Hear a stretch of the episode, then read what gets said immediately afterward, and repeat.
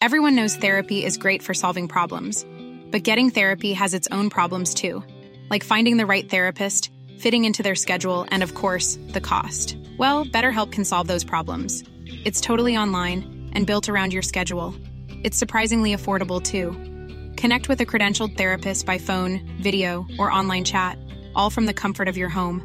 Visit betterhelp.com to learn more and save 10% on your first month. That's BetterHelp H E L P.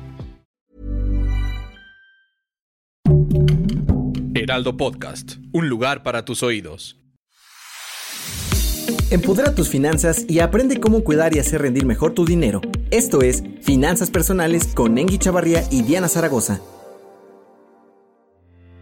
Bienvenidos a este podcast de finanzas personales donde te daremos las mejores herramientas para empoderar tu dinero y sacarle el mejor provecho. Soy Diana Zaragoza y en esta ocasión hablaremos de una de las dudas más consultadas en buscadores como Google. Se trata de qué son las finanzas personales.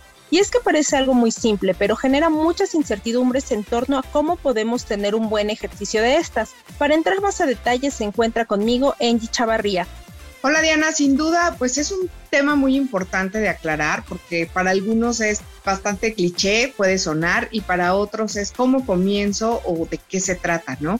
Pero eh, pues de ahí partiremos pues para poder solucionar nuestros problemas financieros, de deuda, básicamente. Y la verdad es que las herramientas son muy útiles para hacer sobre todo planes de ahorro, de compra de algún bien, en este caso desde una casa, un carro o unos zapatos, y hasta cómo podemos manejar adecuadamente nuestras tarjetas de crédito. Es así, Angie, y en términos estrictos, las finanzas personales se refieren al manejo y administración de dinero, bienes de un individuo o de una familia, es decir, toda la administración de tu dinero, tus ingresos, tus egresos, los bienes que tienes, como ya decías, un departamento, una casa, un auto, los fondos de ahorro, como en este caso puede ser la FORE, los fondos de inversión o los seguros que puedes llegar a tener desde el seguro del coche hasta uno de gastos médicos, así como los créditos. Sí, es importante, Diana, por ejemplo, tener en cuenta que al organizar las finanzas personales, se ocupan de cómo una persona o familia administra sus recursos. Literal es todo lo que te llega en un mes y a lo largo de tu vida y cómo lo vas a administrar. Esto incluye, por ejemplo, los ingresos y los gastos que tienes que hacer durante el mes o durante todo un año, así como todos los productos financieros que pueden ser seguros de auto, gastos médicos, tarjetas de crédito, cuentas de ahorro o un crédito hipotecario, por ejemplo, o eh, las transacciones que vas a hacer para un fondo de inversión o de capital privado. Esos también se les llaman instrumentos financieros. Y es que hay que tener en cuenta que este término se popularizó después de 1990 cuando economistas se dieron cuenta que era importante que toda la gente tuviera conocimientos básicos de finanzas, entonces de ahí empezó este boom de las finanzas personales para que la gente aprendiera a poder manejar su dinero. Tal como lo dices, todos sus gastos, los ingresos y los egresos mediante una planificación financiera. Pero cuéntanos, Angie, ¿cómo podemos hacer este plan? Mira, como bien lo dices, Diana, la clave de las finanzas personales está en la planificación que requiere y en el seguimiento y que nos hagamos una evaluación y una reflexión periódica a partir de estos cinco pasos. Una es la evaluación, es un análisis de tus estados financieros y todo lo que posees. Así que evalúen los ingresos y los gastos que tienen, por ejemplo, cada mes. Establecimientos de objetivo.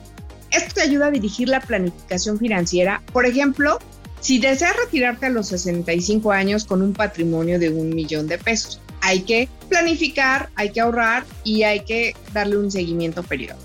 La creación de un plan detalla cómo se va a llegar al objetivo, pues mediante la reducción de gastos innecesarios, ya hablaremos más adelante de gastos hormiga, o en su momento tener inversiones que te permitan llegar a esta meta.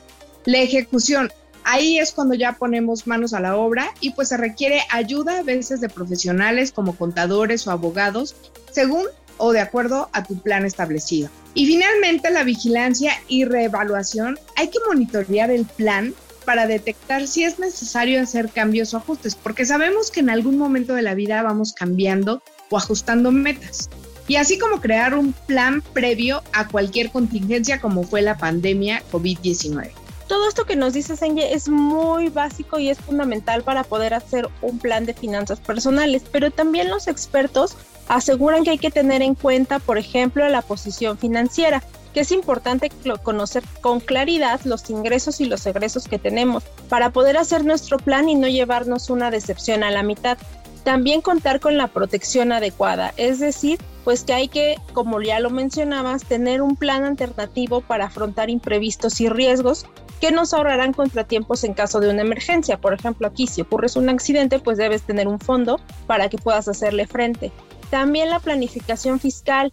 Esto es estar al corriente con todos los pagos de impuestos y hacer las declaraciones ante el SAT para evitarnos multas y en algunos casos muy extremos pues el embargo de las propiedades. También la inversión y los objetivos acumulados. Esto de las inversiones pues nos puede ayudar a aumentar nuestros ingresos y tener ganancias a futuro, pero antes de elegir hacer una inversión pues hay que estudiarla y conocer cuáles son los rendimientos para no llevarnos una decepción o que no sea lo que estábamos esperando.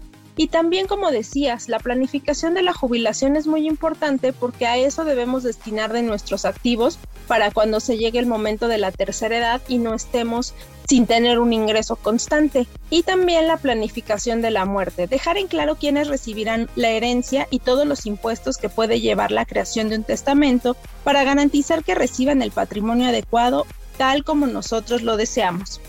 Estas herramientas que nos comentas, Diana, son muy valiosas, sobre todo para poder empoderar nuestras finanzas.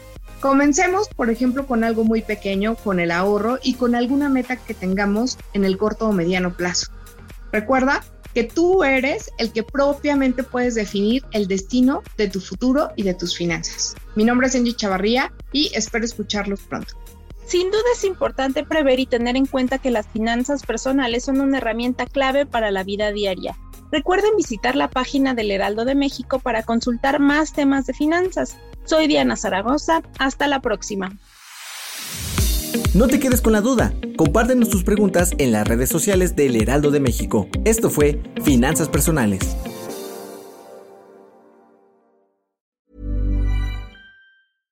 Mom deserves the best, and there's no better place to shop for Mother's Day than Whole Foods Market. They're your destination for unbeatable savings, from premium gifts to show-stopping flowers and irresistible desserts. Start by saving 33% with Prime on all body care and candles. Then get a 15-stem bunch of tulips for just $9.99 each with Prime. Round out Mom's menu with festive rosé, irresistible berry chantilly cake, and more special treats. Come celebrate Mother's Day at Whole Foods Market.